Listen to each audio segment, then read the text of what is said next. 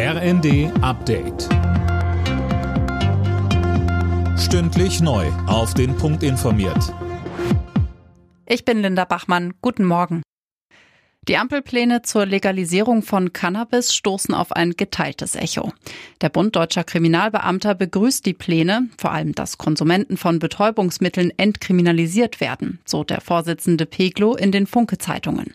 Bayerns Gesundheitsminister Holleczek hält dagegen nichts von dem Vorhaben. Er sagte bei NTV, Unabhängig von den vielen rechtlichen Fragen sagen mir die Mediziner, das ist der falsche Weg. Ich habe auch mit Apothekern noch mal gesprochen, die mir sagen, dieser Verkauf eventuell in der Apotheke entspricht auch nicht dem, was sie unter ihrem Heilberuf verstehen, also unter Medizin und Arzneimittel. Da gehen wir doch einen völlig anderen Weg, äh, wenn wir dieses Genussmittel freigeben. Und der Staat sollte das nicht tun. Nach dem Gespräch von Kanzler Scholz mit Frankreichs Präsidenten Macron sind die Wogen noch nicht wieder geglättet. Scholz twitterte im Anschluss, Deutschland und Frankreich stehen eng zusammen. Ein gemeinsames Pressestatement nach dem Treffen gab es allerdings nicht.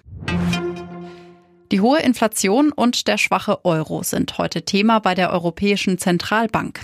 Experten gehen davon aus, dass die EZB den Leitzins erneut anhebt. Es wird mit 0,75 Punkten oder gar einem ganzen Punkt gerechnet. Bereits bei ihrer letzten Sitzung vor sechs Wochen hatte die EZB alle drei Leitzinssätze um jeweils 0,75 Punkte angehoben, die stärkste Anhebung seit Einführung der Gemeinschaftswährung. In der Fußball Champions League hat der FC Bayern München auch sein fünftes Gruppenspiel gewonnen. Auswärts in Barcelona konnten sich die Münchner ein 3 zu 0 sichern. Im Achtelfinale stehen die Bayern eh schon. Leverkusen hat sich als Gruppenletzter 2 zu 2 von Atletico Madrid getrennt und Eintracht Frankfurt sicherte sich ein 2 zu 1 gegen Marseille. Alle Nachrichten auf rnd.de